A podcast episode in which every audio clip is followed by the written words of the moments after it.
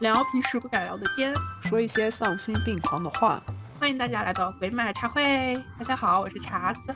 大家好，我是格子。那这一局呢，我们接下来接着讨论这本书啊。这本书的最后一个模块是两性关系。那首先就是，如果大家茶友们对这一局觉得啊，对你们比较有帮助，你们 get 到了很多点，那就麻烦上我们一下吧，我们很需要这个。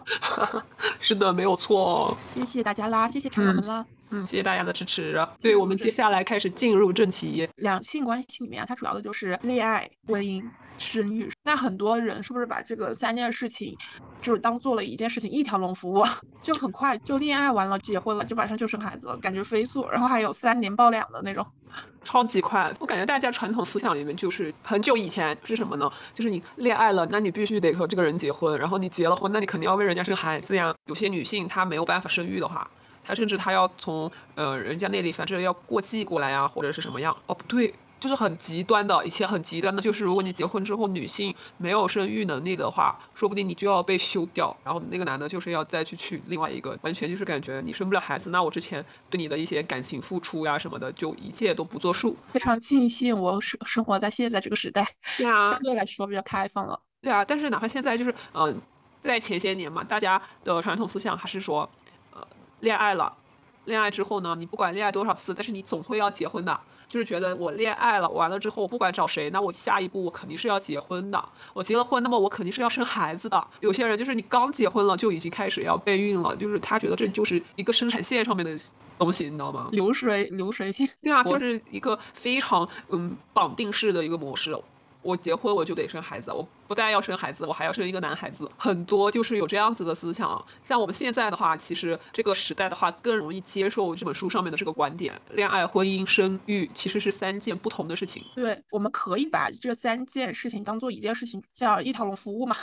但是呢，其实也完全可以把它当做三件不同的事情来做，对吧？就是因为呃，这里面的三个选择呀，它的每一它它是有三个选择的，它不是一个选择，不是说你恋爱了就必须结婚。结婚了就必须生孩子，你没有生育功能，那你就辜负了对方，不是这样子的。这个思维逻辑就是，它这个三个事情是三件不同的事情，是三个不同的选择，每一种选择是代表了一种生活方式。就是说，你可以只恋爱不结婚不生育，对吧？现在很多人都是这样子的。现在很多年轻人，因为他们就觉得恋爱很快乐呀，婚姻是枷锁，生育更加不想生，特别是女生。现在男生也很多不想生啊，因为现在不是就是你有孩子之后，你都想给他最好的嘛。但是现在就是很卷嘛。对吧？又出了双减政策之后，学习什么的就更卷了，就更需要钱去堆砌小孩子的教育。那很多人他觉得自己做不到，觉得自己养活自己都很困难。比如说我，主要是现在男性讲实话哈，男性压力也蛮大。他确实就是承担着一个，至少是现在来说，社会给他赋予的职责，就是如果你要步入婚姻的话，那你肯定是家里的主要劳动力，那个这个是不可避免的，是男女身体上面的生理差异原因，那你肯定是家里作为一家的主要劳动力存在的，所以那你肯定你相对的，你如果你要步入婚姻的话，你就要做好打算嘛。就是如果组建了家庭的话，它其实就是一个非常现实的事情，跟恋爱完全是两码事。对，那生孩子就更加跟进了他的那个负担，特别是女性。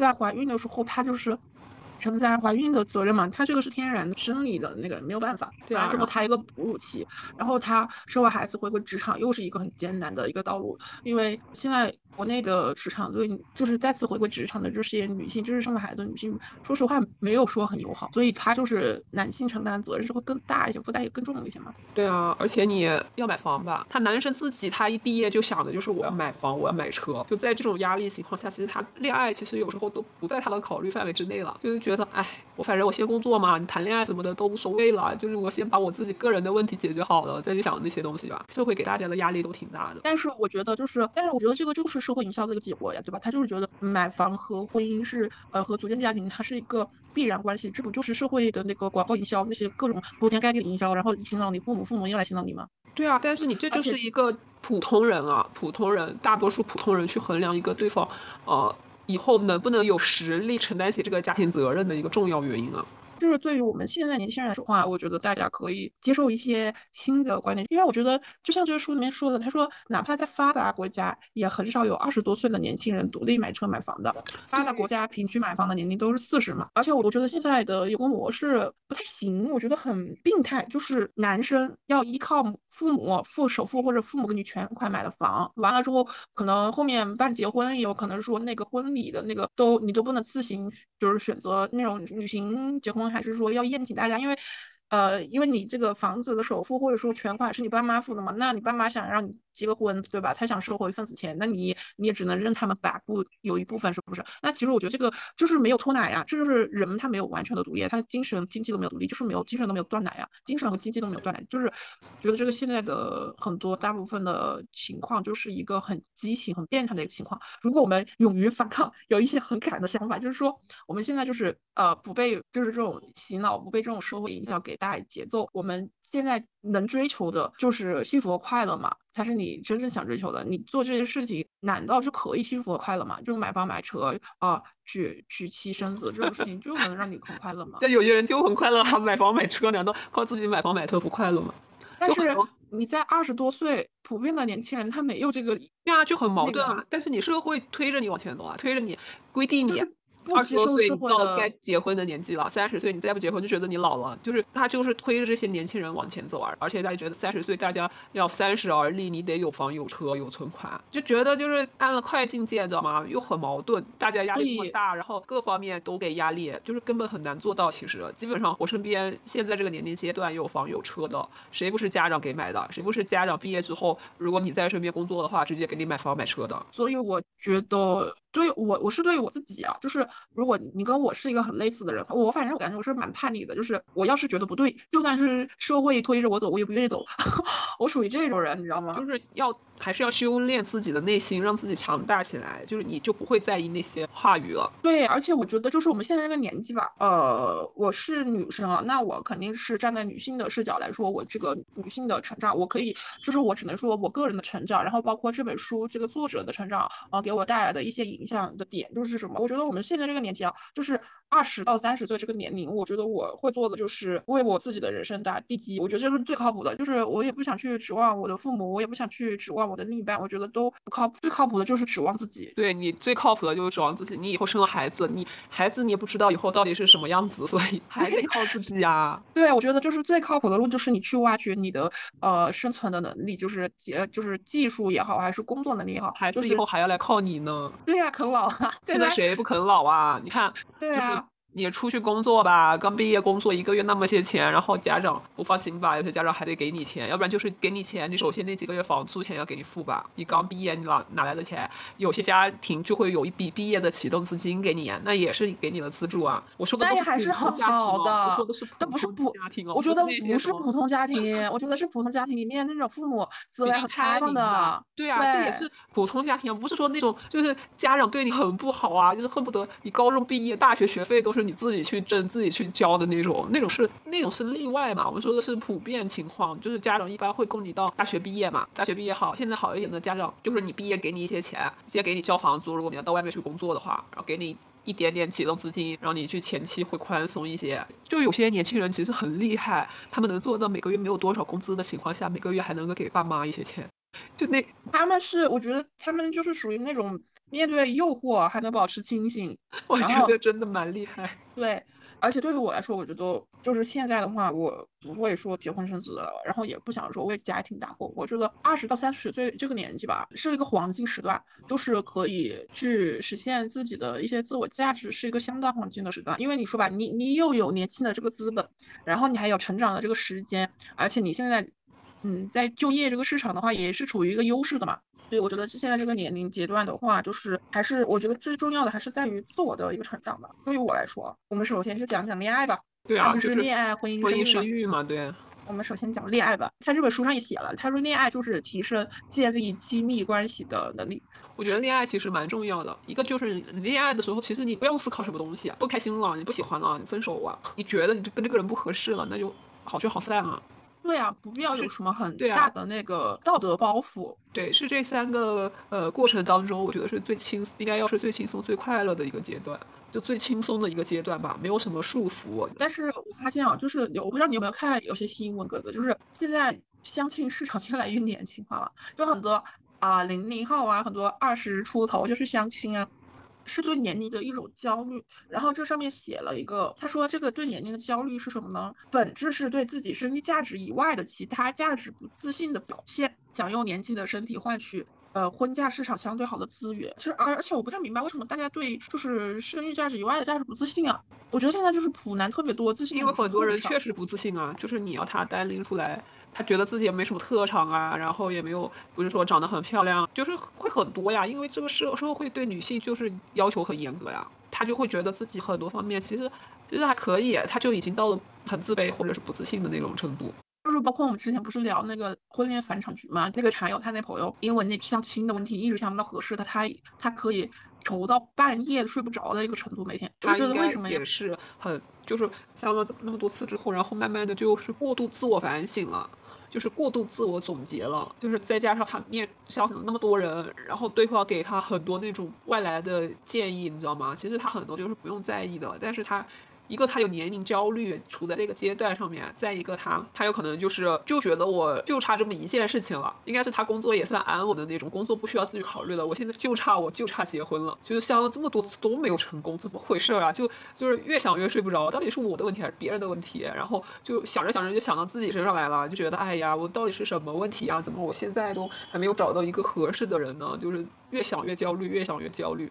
而且有可能也很矛盾吧，一方面就是对父母的那种愧疚感，我觉得是有的。他就觉得我我这么大了，也确实该结婚了。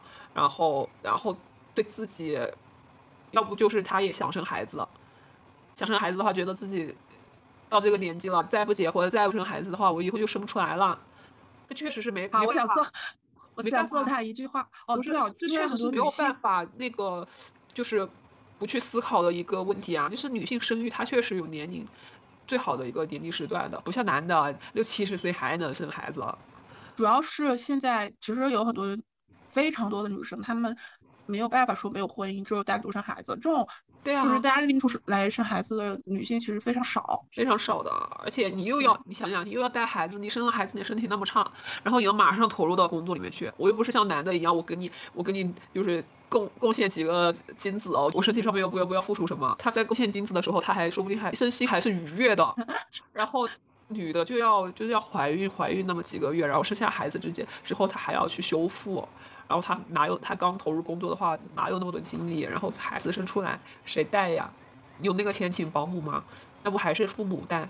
所以说，如果是把这个生育单拎出来，就是他不谈恋爱也不结婚，那他单纯小生小孩这种的前提条件，就是这个女生。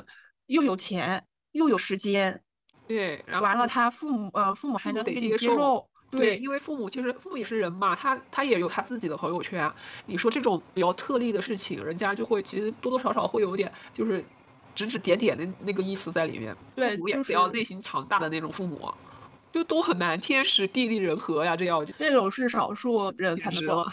然后我们首先他这个有个观点啊，他就说书里面说男女意识在择偶上面其实会有一定的意识偏差的，会有什么男性思维和女性思维就不一样，然后觉得。男的吧，其实放在现在这个社会嘛，其实很多男的还是很古早的那种思想。对啊，就是觉得还是以自我为中心，就觉得女的就应该怎么样，就应该怎么样，就应该怎么样。就他那个思维还没有转变过来。他现在不愿意面对的一个事实就是，女人不再是男人的附属品，女人可以不再需要依附男人生活了。他们就是我们可以跟男性一起创造社会价值，并且其实，在很多领域的话，其实他创造的价值和贡献其实比男性还要大的，只是这个社会没有说去着重报道这些事情。还沉浸在自己全世界我最大的思想里面。对啊，还还有些男的，我就很反感那种，就觉得女的就是他的附属品啊，并且就是他的一个生育机器。前段时间有个新闻呢，不就是丈夫打妻子，然后警察去的时候，男的还打呀？他说这是我老婆，我凭什么不能打？我想怎么打就怎么打，就这样子，你知道吗？他其实呃还有还有就是我经常就是之前看那个短视频嘛，那种情侣的。情侣的那种 CP 号，呃，也不是 CP 号，就是他们真情侣，他们很喜欢拍那种，呃，那种小视频，就是呃，女生故意穿的很性感，就是穿那种呃很性感的衣服，在男男生面前晃，说自己要出去，男生就不愿意让女生出去，就拦着不让，然后女生就还觉得很开心这种行为模式。但是啊，如果现实生活中男生很乖，他对你的穿着指指点点，他对就是他男朋友他不准你穿什么衣服，就比如说就是吊带呀什么的都不能穿的话，就不能让你实现你的穿衣自由的话，这个跟这个我打我老婆怎么了？他们的底层逻辑都是一个底层逻辑，就是你是我的所有物。我有处置和管理的权利，他这种对你的占有欲很强，他就会导致什么？他就会觉得你不是一个独立的个体，你是我的附属品，你是我的东西，所以我打理是我的自由，我让你穿什么也是我的自由，你没有自由，所以大家不要觉得哦，男生管你的穿着，你还觉得哦，你你在他心里面很重要，怎么怎么样？我觉得这个很可笑。而且我发现，其实有一对情侣，他拍这个，他只是为了这个段，他只是为了蹭这波流量。因为为什么后面那个视频里面，这个女生穿了他们之前拍那个很性感衣服的视频，那个男生不让出门的那个女生，后面拍了个视频，就是他们出去参加一个呃，还去看的是那个猛男秀，那个男女生就穿的那个很性感衣服，那个男生也准许。就说明什么？这个男生并不是真正的不让他穿，他们只是为了蹭那波流量。所以我想，就是大家都警惕一下，如果那个男生他去对你占有欲非常强啊，就是什么啊，你去跟谁玩啊，什么的都要跟他报备，跟他谁玩几点回家这种，一定要警惕你的雷达要响起来，你要去认真的去观察这个人到底适不适合你，他是不是有什么呃心理方面的问题需要疏导一下，要和他去谈一谈这种问题。就而且谈了之后没有什么效果的话。就他还是一意孤行，还是这样的固执，还是这样子的，就是疯狂的占有欲。我觉得你就要考虑这个人是不是能够和你继续这段就是亲密关系了。这还用考虑啊？这不得马上分手吗？这个 他就没有把说的呃和和缓一点吗？这这不就是他就没有把你当做独立的个体，他不就是把你当做他的一个呃所有物在看待吗？这种就是你后面就越来越没有话语权的这种事。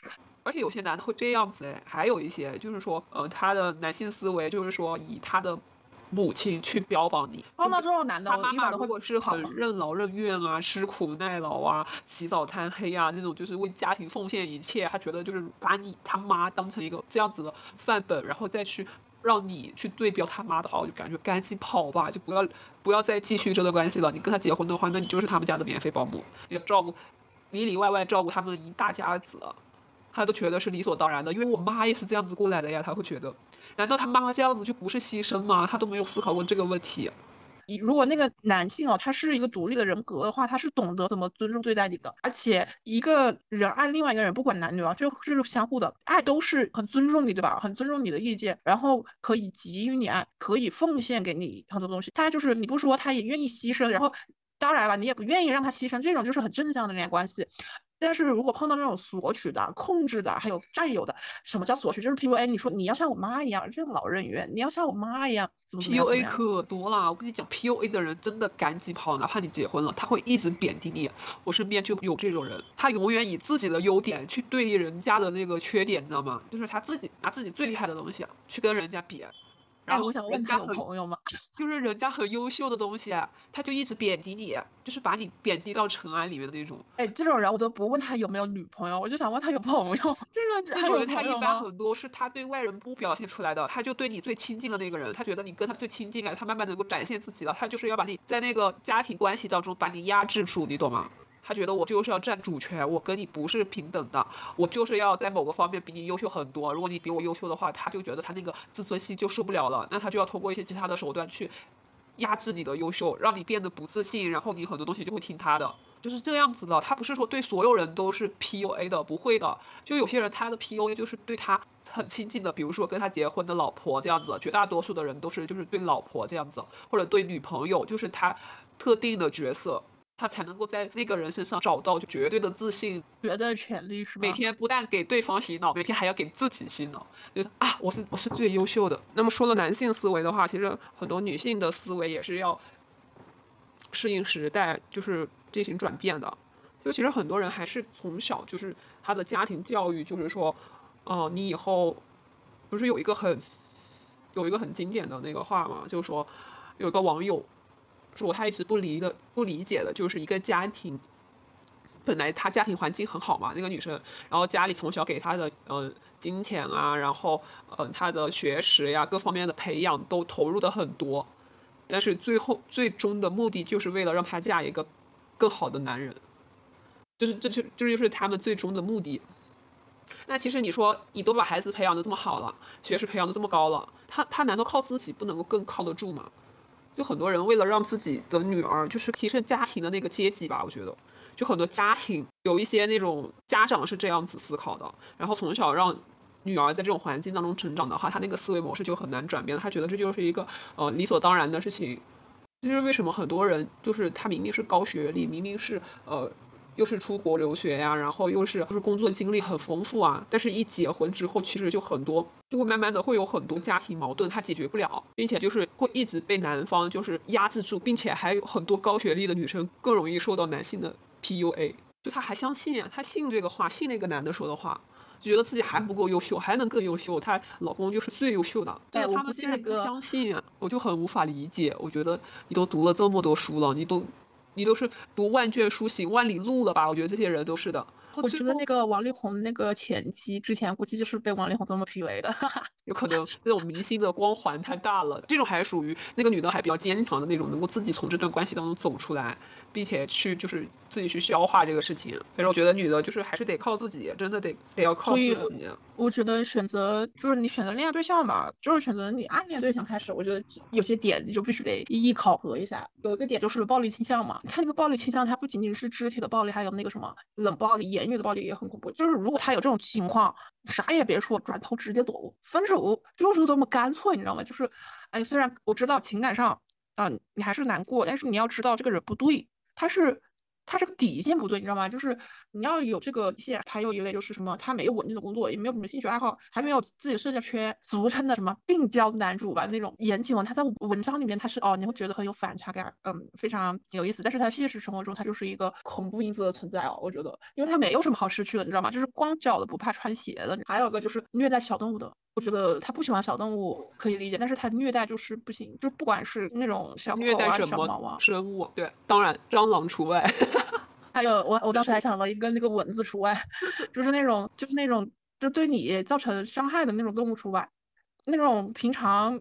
又不伤害你的动物啊，他没事给一脚那种，我觉得真的要。对，我觉得虐待这个词已经很能体现了。那你想一下，就是他现在是仅仅是虐待动物，那他下一步是不是就虐待人了？就是，而且我觉得女生在约会里面就是不要贪小便宜，就觉得哦，我跟你以后有来往，就是想跟你发展进一步，我就不付这个天地情。然后后面就是，如果你要跟我谈恋爱，就全程男生买单这种东西，我觉得。我觉得恋爱的话还是有来有往吧，就是男生全部付这个金钱方面的话，那你是不是慢慢就失去了话语权啊？你你在恋爱里面可他可能由着你来，那结婚了之后，那他不就慢慢的收回对你的这种就是不对等的一些权利嘛，对吧？他有些男生是这样子的，他会有一个他心里有一个权衡的。那万一他现在给你一直花这么多钱，他是觉得你会跟他结婚，你知道吗？他这他觉得这是他付出的一些前期投入。那如果就是你们两个最后感情不和，你不喜欢他了，然后你要跟他分手的话，那说不定 有些人真的做得出来，他就把那个单子列出来说，我当初为你花多少钱，那你要把这些钱还给我？所以，你还不如一开始就 AA，到了分手很干脆，啥都不用。对呀，我觉得就所以，所以就是该收的礼物收，那你就是同样的。过节过过年啊什么的，你也可以就是送礼物给他呀，送礼物这些东西都双方的嘛，都是一个情绪上面的，大家就是情绪价值的体现嘛。你肯定就是你谈个恋爱就是要开开心心的呀，你不可能每天算来算去的。我觉得那个谈恋爱就很像你跟闺蜜的相处，你就一来一往嘛。你就你说闺蜜请你吃了一顿饭，饭你就还一顿饭过去嘛，价格差不多就行，礼物也差不多是这样。主要谈恋爱谈恋爱谈的就是一个情绪价值。我有时候会专门去看那种评论，里面就真的很多抠门男，你知道吗？就是绝抠，他买礼物就是买那种，我觉得现在应该。就是你正常思考的话，不会买那种几块钱的礼物了吧？又不是平时我缺这个东西，说你帮我就是随便买一下，而是过年过节耶，就是那种有仪式感的那种节日里面，然后送你一些就是很。真的很，就又没新意，然后又没诚意的那种东西，别送，你别送了。为什么？就是很多男生会发生这种状况，然后女生还不分手，是因为他们很多女生会为男生去找补，很多女生会为男生去找补。这个男生为什么只送你几块钱的东西？他会找补，他会会给自己自己给自己一个心理安慰。很多女生啊，我觉得他们就是因为这种女生会比较呃。重感情，我觉得不是比较，是非常重感情，所以他觉得他就可以把他这种男生的这种这种非常抠门的行为合理化，直到什么时候他们才清醒呢？直到他跟这个男的分手很久之后，他去分析的时候，他才能够清醒。在恋爱的时候，他可能就呃会为这种男生找补。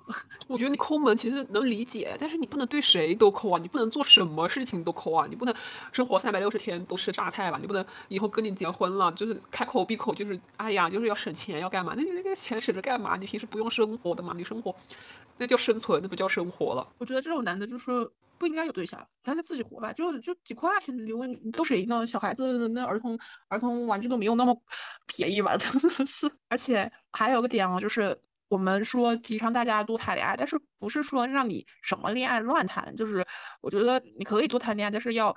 宁缺毋滥，你知道吗？就是不会随便什么男的你都可以谈，就是你得有选择。还有一个我身边发生的事情，就是我有个朋友，他就是跟一个男朋友吧，他发生了性关系，性关系之后呢，他就是很焦虑，因为他们两个分手了，觉得自己不配拥有下一段恋爱了。那就这个，其实我觉得现在我不能说普遍吧，但是其实有蛮多女生对这个性还是蛮羞耻的，她就觉得啊，这个我的这个身子给了你，但是我是奔着结婚去的。这个我觉得这个思想就是千百年个男权社会对女性的道德驯化，它会让女性对性产生羞耻感，就是有。这个羞耻感的熏陶，那他这些熏陶是为了什么呢？它源头就是为了男性去控制女性，让女性规范。但是你看，为什么男男生出轨，女生呃很愤怒的话，但是大众对男性没有那么大的指责感，但是女性出轨的话，相比之下对女性的那个指责非常的强。这也是为什么，就是因为千百年来的这种男权社会底下对女性的规规训问题。所以，姐妹们。姐妹们，大家 听好了，现在发生这种性关系啊，其实性关系就跟着我们吃饭睡觉那么普通。你说人生已经这么痛苦了，发生性关系其实是一个非常正常美妙的事情，美妙的事情就是好的这样子的。你要想好的做爱这个关系，是双方都得享受啊。那如果你你跟你另一半发生那个关系的时候，你也很舒服，他也很舒服，你本你们两个本来就是一个平等的享受的过程当中，你自己事后觉得好像。就不要有那种我的身子被破坏了的，就是不干净的那种想法，因为你想想，你们本来两个人就是平等的，你们两个在这个关系当中都是要属于一个互相享受的一个状态，而不是说你被迫把身子给了他，因为让想要让他更爱我一些。如果你原先是这样子的想法的话，那你就要停下来，你就不要一开始就不要进行下去。他选择尊重你，并且停下来，让你自己想清楚了，然后能接受的时候再进行更亲密的关系。那么这个男的至少他是不错的。那如果他就是。不管管你啊，管你是怎么想的，我是管解先解决我最原始的那个欲望的话，那你要考虑清楚了。这个男的必定在以后很多事情上面，他肯定是不尊重你的。他觉得你们两个就不是平等的，就是为了得到，然后他欺骗你。我觉得这就是那种欺骗感情。反正我先跟你谈恋爱嘛，他觉得谈恋爱就是能够跟女生发生性关系，就是有爽到。然后他也不管女生愿不愿意情感绑架，你不愿意你就是不爱我，你不愿意就是不喜欢我，那我们就只有分手了。所以集美们听着，发生性关系的就是几个点。第一个点就是你要是没准备好。怎么样都不能发生，就是不不论那个男的怎么什么甜言蜜语啊什么，就是说你不跟我发生这个，不跟我们上床，我们就分手啊。这种你只要你没准备好，你就不用发生，你管他干嘛？对啊，你要想分手，你要想你自己，就是你这个心里还没有过掉那一关，你跟他发生关系之后痛苦的是你自己哎，你有可能痛苦要痛苦持续痛苦到你，就像他刚刚那个朋友一样，就是都不敢开启下一段恋情了。对，一定要做好保护措施。还有第二点就是，一是呃做好保护措施，二是不要就是双方都自愿嘛，然后还有就是自己身心都做好了准备的前提下发生性关系。还有一个点啊，就是最重要的一点就是让性回归它本身的本质，就是快乐。俗话说得好，食色性也。这个话的我的理解就是什么呢？你做一次爱就跟你吃了一次很美味的食物一样，就是一个非常平常的事情。大家不要对自己发生性行为有一个羞耻感。性行为的羞耻感是什么呀？性行为的羞耻感，它就是就是男性通过向女性灌输对自己有利的思想，打压贬低女性。给女性套上性羞耻的道德枷锁，从而获得对女性的控制权。就是你如果对这个性有羞耻感，就说明什么呢？说明男性他这个男权社会的思想规训对在你身上很成功，他就可以控制你，让你保持你的贞洁，直到你结婚了之后，你才允许啊你的贞洁被破掉，是吧？他其实这都是男性对女性的一个源头来说，底层来说，我觉得它就是一种控制吧。就是而且你想，为什么男的这么多嫖娼都没事呢？啊？而且我觉得现在很奇怪，男生很喜欢女的处女，那你要求女方处女，那你啊，对，是不是也得是个处男呀？对，我觉得这个我就能接受。如果你要求我，那么首先你自己也是对这方面确实就是很很坚定，然后就是很在意的话，你自己也是守身如玉。对呀，你自己也要守身如玉啊！你自己不守身如玉，你还指望女的为你守？那我就能接受啊！我就觉得这这就是平等的一个呃，对啊。如果你你也是第一次，我也这样，对啊，对啊，我觉得那就可以啊。那你如果你不是第一次，你都不知道被多少人污染过了，你要求我第一次，放你狗屁！对呀，而且很多女生为什么就是像那个女生一样，她觉得就是她跟前那个对象呃发生性关系之后是以为会结婚的，然后没有后面分手了嘛，她就很痛苦，就不敢开启下一段恋爱。其实这个后面她也把自己的这个性作为了一个资源，就是太就是很多女生觉得婚前发生性关系就属于一个资源损耗，就没有换到自己想要的利益。你像这那个女生想要利益就是可以结婚嘛，但是她没有。换到这个想要的利益嘛，所以我觉得就是你不要把自己给物化了，有可能是不是在潜意识中你把自己给物化了呢？就是要警惕，不要被男性物化自己，也不要自己去物化自己。这个性啊，就是一个非常平常的事情。对，如果你碰到那个男生啊，他对这个事情很介意，果断找下一个。这个书上面写到，就是他生活不会在乎你的性别，就是当真正的苦难来临的时候，他不会在意说你是男的还是女的，你是女的我就给你少一点苦难，你是男的我就给你多一点苦难。接下来就进入人生中最难的项目——婚姻。婚姻，我觉得就像这本书上说的，他说婚姻啊，它是一个经济的行为，是一种社会制度。它的核心它不是爱，核心是什么？双方合作，合作共赢。他们需要的是合作共赢。婚姻面对的是什么？婚姻面对的是非常复杂的社会关系和经济关系，还有法律上的责任和义务。但是婚姻制度中啊。他女生是天然的弱势方，大家看现在的这个婚姻法也就知道了。这个婚姻法呀，它不保护你们女性啊，就是它更多的是维护男性的利益。那么这个婚姻制度为什么那么偏向男性呢？就是因为婚姻制度它是起源于私有制，它是父系社会的产物。直到今天，到现在婚姻法还是这样，没有半点的进步。什么离婚冷静期？就是有段时间非常流行一句话，就是说不以结婚为目的的恋爱都是耍流氓。他这句话就是为了结婚而结婚，他就是在结婚之前培养一下你的感情基础。那那他就是如果你不是为了结婚谈的恋爱的话，他其实就是控制成本了嘛？对啊。真的有那么多人先婚后爱吗？真的能够后爱吗？爱得起来吗？我觉得很多女生被那种小时候的言情文给洗脑了，就是虽然长大了，但是她的那个潜意识里面还是会想着那种言情文，哪有？社会时代不一样了，你跟你爷爷奶奶那一辈去比，跟跟你曾祖母、曾祖父那一辈去比，人家那个时候那个环境可以先婚后爱，人家那个思想境界有可能做得到。现在现在诱惑那么多。一定的感情基础都没有，就是花花世界迷人眼，而且就是他们说这句话，就是不以结婚为目的的恋爱都是耍流氓。他这个其实就是把什么算进去了？他把时间、精力、金钱，为了这个结婚的这个结果都算进去了。就像之前格子说的，有些男的，如果你最后不跟他结婚，那你就是他所有支付的项目，他回头来好一点的是跟 A A，不好他你全付呢。现在很多男性是反而被付，因为我身边很多女生，反正爸妈都不催，因为他们也看过很多婚姻不幸福的例子吧，也不希望自己女儿去呃在这种。很催促下啊，就这样，就虽然有会跟他们安排相亲的，但是不会说轻易让他们订婚啊结婚。很多男生他被迫打开了婚姻这个大门之后，他其实是就是这书里面说了一个类比，其实类比之前很多人也提过这种概念，但是他说的比较精准的是什么呢？他说就是婚姻就像这个男性在开公司嘛，开公司的两个人呢是相亲的时候，因为现在不都很多相亲吗？所以这种相亲的女生你要警惕一下，就相亲根本就。你说有什么感情基础？就算你前期培养了一下，但是吧，他主要看的都是现实条件，相不亲的都懂啊。然后生完孩子后呢，开公司这个任务就完成了，男方对经营这个公司的热情就冷却下来了，很多就会消极对待。但是女生就惨了，女生就是一边要工作，一边要带小孩呀，你小孩生出来又不能塞回去，是不是？就开启了丧偶式欲望。所以女生一定要警惕的选择这个公司合伙人，就是你要警惕那种。不管是相亲也好，还是在你适龄的年龄，那个男生突然对你就是疯狂的给你送礼物啊，给你打红包啊，给你送钱啊，这种男生就是说天天甜言蜜语说爱你的这种男生啊，他就是骗把你骗进这个什么婚姻的这个公司，让你免费干活，你知道吗？就是我发现其实因为他很迫切，就是他他要警惕这种很莫名其妙的迫切。我跟你讲，他明明跟你就是哪有那么多，就是都是成年人了这样子的岁数了，突然就是跟你见了几面就这么疯狂。真的有那么多一见钟情吗？就是好好审视一下自己，然后审视一下对方，就不要对，特别是对方家里面还催他结婚的那种，就更加要重视了。更还要要重视那种，就是男方家里条件还挺不错的。我嘛，你像我有很多那种同学，他们家庭条件都是不错的。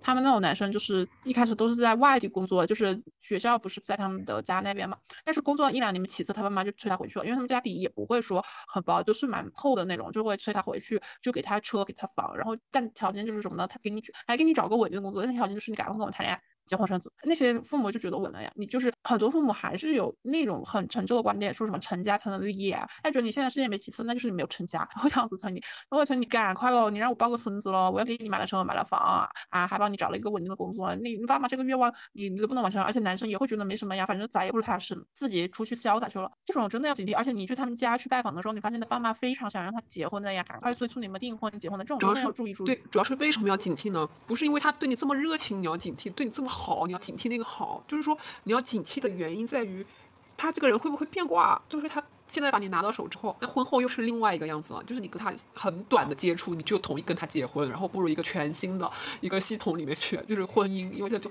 绝大多数都是利益利益关系嘛。那么在那个环境下，他还会不会对你是现在这个样子嘛？现在很多男的打着男女平等的旗号。就是说，他说，那既然要男女平等，那你结婚之后，那我们财产上面也男女平等啊，就是你出多少，我出多少，男女平等不是这么表面的男女平等，好不好？所以。姐妹们，咱们首先要爱自己，把自己变得是一个值得爱的人的时候，就比较容易遇到爱自己的人。对，你有多的选择。因为讲实话，这个社会就是不公平的，就你只有自己能够立起来，才能有更多的选择。老话常谈了。而且我觉得这个社会怎么样呢？就是男女为什么那么的不平等呢？就是男生你可以说呃一直不清醒，偶尔清醒一下就说不定发生了。但是对于女性来说，我们一直要拎得清，我们一直要保持一个非常清醒的一个思路和一个状态。我们才不会被这个社会蹂躏。对，还有就是聊到这个婚姻啊，其实就不得不要来聊一聊这个彩礼的问题。就很多人现在越来越多的声音说什么不需要彩礼啊，那其实就是要看你处于一个什么阶层了。就如果你真的就是属于那种嗯普通家庭的话，那你彩礼你肯定是要要的呀。你想想看，你结了婚之后，有多少女的她是选择不生孩子的？绝大多数人还是要生孩子的吧？那你要生孩子，你就有一个生育成本在里面。你在你生育的那段期间的话，那你基本上你的就是没有办法赚钱啊，你没有办法，而且是很脆弱的，你根本没有办法给自己提供保护，你只能看良心了，看那个男方的良心了。有些男的，就是有些男的，甚至甚至在老婆怀孕期间对老婆动手，避免这种危险的这种突发情况。所以我觉得彩礼其实是一种预防危险的储备资金吧。就很多男的嘛，他在。在网上就是骂彩礼，然后又是骂女人物质呀，说什么物质主义啊，就是对选择不结婚的大龄女青年各种嘲讽。就其实他们完全可以选择不结婚啊，不结婚的话，你一分钱都不会损失啊，是吧？那其实他们本质上就是不是不想结婚，他们只是想要降低这个结婚的成本，因为结婚对于男性来说是有着巨大的性别红利的。很大一部分情况就是女方跟着男方去男方家里面去住，而不是说男方跟着女方。到女方家里面去住，他们觉得丢面子，然后在就有些人，你去你们家去住吧，为什么现在？很多女的就是特别还是说我要跟以后跟男方的爸爸妈妈一起生活，就是因为很多男的他处理不好这种婆媳关系。不得不提一句，再重复一遍，人生中最难的项目是婚姻，真的很难。你一旦踏入这个里面，你就有迎面而来，就是感觉那个水就像你坐那个呃，就是水上乐园的那个过山车一样，那个水呀，就你在往前冲，水在往往你这边冲的那种感觉，就是。而且大家就是一定要记当那个家庭主就是不是说家庭主妇可以随便当的，如果男方及男方的家庭他没有意识到家庭主妇是一份工作的话，你就没有必要去做这个家庭主妇。而且在相对成熟的国家。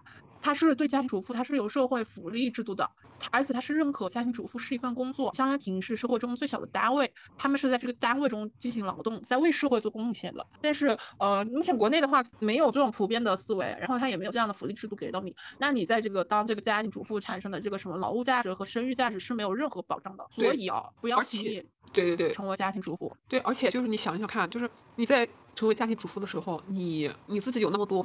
资产嘛，你的卡里面就是万一中间 出现什么呃出轨呀，然后他不想就是不想承担这个家庭责任了呀，这个钱从哪里来？又想说啊，就是刚刚就是说的那个男女方，就是到对方家里面去，就是你男的把女的娶进来之后，其实你发现没，就是更多的是女的去融入男方的这个家庭。就你想想，一个成年人哎，突然进到一个陌生的环境当中。如果你要跟男方的父母住在一起，然后你要去融入是一个新环境，对我觉得对任何一个成年人来说都是有心理劣势的呀。因为女男方他就处在一个他从小长到大的一个熟悉的环境当中，他当然不会觉得有什么。但是女的不一样啊，我突然我前二三十年没有和你们这大家子人接触，我突然融入进来的话，那我肯定会不习惯，肯定会有矛盾啊。但有些男的就不理解，他不理解你为什么会有这些情绪，他也不站在你的呃这个方向去考虑这个问题，他就觉得。有些甚至会觉得这就是你的问题，反正不是我们家的问题。我觉得就这就是需要考虑的问题啊！这就是为什么现在女的一一直强调说，我婚后不要和你爸妈住在一起，不是说对你爸妈有什么意见，啊真的就是觉得，我觉得结婚就是两个人的事情啊，就是不牵扯到，不要更多的牵扯到对方的呃。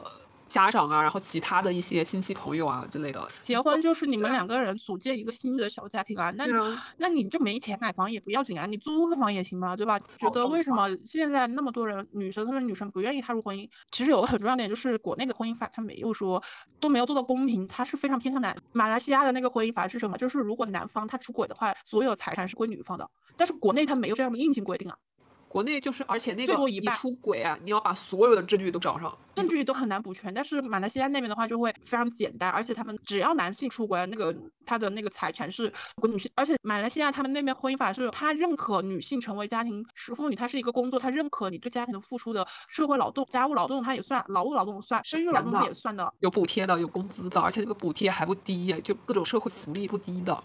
对，而且他，而且他在这个离婚的时候，他会，呃，把哪些考虑到呢？就是如果你每天就是打扫家里面，就是身为女方，他是这个，他是纳入那个财产分割的选项的，就是说哪个人为这个。这个家里面付出的比较多，就是说家庭面的打扫啊，家里面的生育啊，家里面小孩谁带呀？他会把这些考虑进去，这个会成为那个财产分配的一个选项。你像国内他就没有啊，而且国内这种取证都这么复杂，那那谁愿意结婚？法律保障都没有保障到我们对，尤尤其是那种越是底层的弱势女性啊，风险就越大。你你想想那种很底层的弱势女性，为什么是很底层来形容她们？就是她有可能背后没有家庭支撑。他们家庭已经是靠不住的，家庭就有想法，就是说嫁出去的女儿泼出去的水。如果你离婚的话，家里面还觉得丢脸，是这样子的一个想法。家庭是靠不住的，那么男方也靠不住。然后女的她自己的工作能力，就是她工作上面，结了婚之后，她就直接待在家里面相夫教子的话，她的风险成本是很大的。是啊，而且我觉得那个生育它不是什么婚姻的附加条件，而且生育决定权是我国宪法赋予女性的权利之一，所以生不生在于你自己。怎么别人怎么逼都没用，就算你老公怎么逼你，老公的家庭怎么逼你，不想生你就不生。所以就是这本书上面也写到了，就是说一定要远离那些精神比较贫瘠的男性。你出现在他的生活当中，然后你跟他在一起之后，有可能他他的眼里就只有你，你懂吗？不是一个很好的事情。一个成年人他的眼里只有你一个人，然后只有你这一件事情的时候。其实还挺可怕的，他生生生活没有其他的乐趣，没有其他的呃朋友圈，没有其他的事情可做，一整天到晚就盯着你，然后搞得好像爱你爱到死去活来的那个样子。我觉得这其实是一个很危险的信号。你想想看，如果你你发现你们两个感情不和，以后有什么矛盾，你就是要离开的话，他会不会做出一些比较偏激的事情出来？像有些青春期的孩子，呃，和女朋友分手了，不管男女哦，跳楼的、自杀的、割腕的，各种自杀手段，我觉得这种就是把对方看得太过重要了。并且觉得就是说，呃，他的生活也太单一了。杨丽萍大家应该都很熟悉，就是著名的我国著名的那个民族舞蹈家，你知道吗？他这么成功了，他已经做到一个这个舞蹈界的一个顶尖的状态了。但是还有人说，就是网友评论就说，他最大的失败是没有一个儿女。我觉得这种评论很搞笑哎，就是人家都已经就像你这个儿没有一个儿女，他就类比成一个棒棒糖，人家都已经有巧克力了，然后有蛋糕了。有很多很多美食了，就是很顶级的那种美食了。你你你还问他有没有棒棒糖？人家缺这个棒棒糖吗？真的是。其实这个这句话都不好评论，说是男的发的还是女的发的。因为有些被这种社会规训的女生也蛮多，就会劝生的不是有很多吗？还有什么心态呢？就有些女的有可能会，这就讲到了生育的问题嘛。生育呢，它这书上面我觉得说的非常好的，就是生育它是非常消耗母体生命的，就无论你是生理上的还是心理上的，都是一个很大的损耗。而且他的这个生理创伤是不可逆的。我来给大家讲一下啊，你会有什么创伤？呃，你会承受松弛、脱发，然后还有侧切，就是无论你是顺产还是部分产，你都会有要有侧切、漏尿、痔疮、乳腺炎、腹腹直肌分离等等等等的巨大的肉体上的痛苦。完了，你在哺乳期之间就很容易患上那个什么产妇的抑郁症，会承受自我认同低下呀这些创伤。而且其实我很不明白啊，就是女生生育遭受这么大的不可逆的伤害，如果如果一个男生他真的爱你的话，他真的会舍得让你生孩子吗？我真的我其实会有这样的疑问。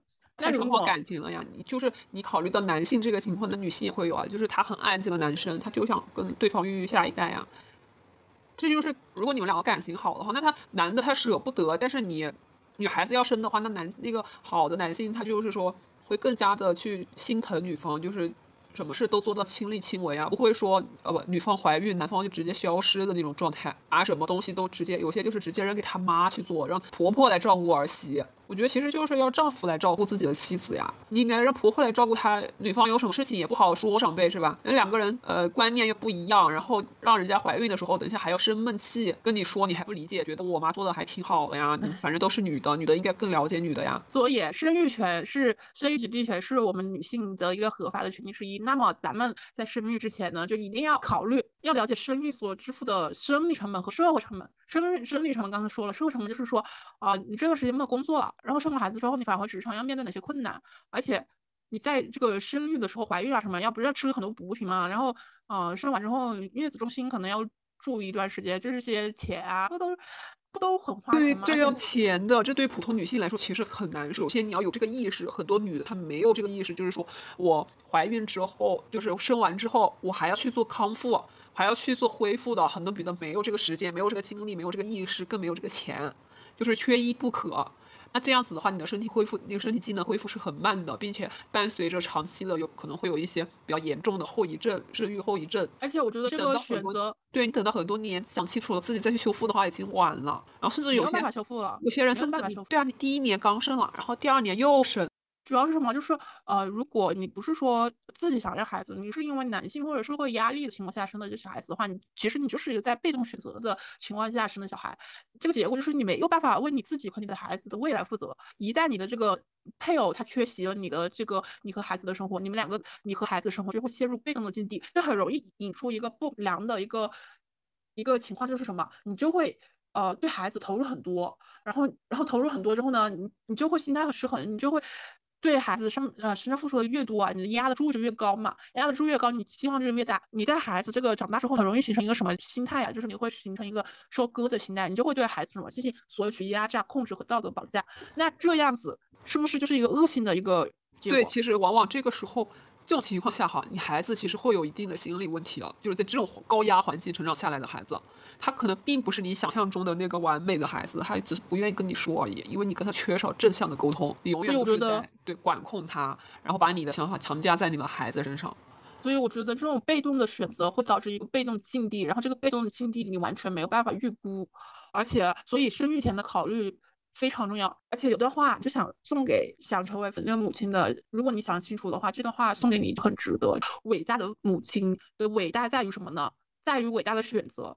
这个选择是什么呢？是在亲情下的牺牲，而不是单纯的去歌颂一个女性健全的生殖功能。就比如说，哦，你你好伟大呀，你是英雄母亲，你生了这么多，不是歌颂这个，而是要歌颂她在明知道她的。身体不可逆，然后还要付出这么多金钱精力的情况下，她依然决定啊怀孕生下这个小孩，这种才在于母亲的伟大。其实现在呢，是只有极少数经济人格独立的女性才会把生育的权完全掌握在自己的手中。其实很多女生她在生活中是没有生和不生的权利的，没有这种主动生育主动权的女性呢，她就是逃不过被抛弃的命运。很多男生结婚就是为了。就是因为女生的生育价值嘛，就传宗接代，生育给了女生人生带来很多不确定性和风险是非常非常大的，特别特别是底层的弱势女性，有了孩子之后，人生重启的可能性非常低，因为你有很大的负担，而且你有很大的责任。所以呢，在这个里面呢，有个很重要的点，大家都要看清，就是男性欲望很重要。我觉得男性欲望。对你，你要去，就是他有一个，就书上面有一个点，我觉得说的很好，就是他男性啊，其实，呃，抛开表面的，直击他的基因，就他千百年来雄性生物，他本来就是他有基因里面没有自带这种，就是像女性那样母性的光辉，其实他基因里面是不自带的，他没有那种呃对下一代就是有哺育的那种很强烈的想法。对，这个就是呃。男性育育儿，他他的这个主动性，他不是先天的，是后天培养的，是爱和责任的情况下产生的一个自我约束能力。需要什么？需要男方强大的人格的力量。就是所以，女生在育儿生育之前，真的有一大部分要考虑到男性他是否具备这样的能力。而且，为什么会出现这么多丧偶式育娃呀？就是因为这些男性他没有形成这个高级的情感，他就是呃没有进化到这么精神这么富足的阶段，就是说他也没有那么高级，不像女生一出生就自带了这种，但是男生他没有，你知道吗？他这个他没有照顾下一代的欲望。你看那个动物也是啊，你看动物世界你就能看出来啊，男性一般生了就是交配之后，男生的那个那个雄性一般就不管了，一般孩子都是女女呃那个雌性带嘛。就其实人他也是动物啊，他只是高级动物。那男生他如果是有个高级情感的话。它就可以实现男性育娃，然后其实有研究表明，男性育娃的参与度跟一个区域的富裕程度、教育水平和思维认知是成正比的，就是越开放、越经济发达的地区，男性育娃的比例反而越高。那如果你的伴侣他没有这个育娃的这个概念，男性没有育娃的概念，也没有这个驱动力的话，啊，然后你你这个对象又不能换了，对吧？你要培养他的。这个是问你的，这是要自己要做的功课。其实就是你不能跟直嫩嫩的跟他说，都要讲究方式方法的这件事情。就是还没有找到对象的，或者说再找的，就是这个要纳入考核。就是你要看一下这个男生他这个家庭环境，你也可以看得出来嘛。然后你实在爱他呢，你看你试图培养一下，培养培养不成功，换一个吧，好吧。及时止损，马上就走，转身离开。我的准则就是及时止损，对，不要就是我知道也会很难过啦。那你你说你要难过一下，还是要难过一辈子？看你自己选择。难过一下呀。那我们我们今天对我们的观点就是这些了，我们的想法，欢迎大家就是呃去各个平台给我们留言啊，说一说自己的故事，可以是恋爱经验，可以是婚姻上面的一些嗯小矛盾。当然呢，婚姻上面那些事情就是给我们有一定的借鉴意义嘛，毕竟我们是还没有经历。到这个过程当中去的。婚姻啊，还有一个就是生育啊，这两件事情真的要谨慎、谨慎再谨慎。啊！就是像创业一样，你前期真的要做很多的那个什么数据分析啊，什么什么，就是你这个男生的背调啊要很详细，然后还有这个人品啊什么，对，他有没有钱，都是其次的，对，没有纳入那种什么失信，就是都可以去查一查的。其实，我觉得那个男生有没有钱都是其次的，最重要的是他有没有一些。嗯，责任和爱呀，有些男的在外面贷款呀，你不知道啊。主要是什么？主要是集美们，现在的集美们最重要的是什么？事业，搞事业，发掘自己的价值，这种什么情情爱爱呀，其次，其次。好了，我们就说到这里，对，我们就说到这里了。那我们下一局再见喽，拜拜，拜拜，嗯。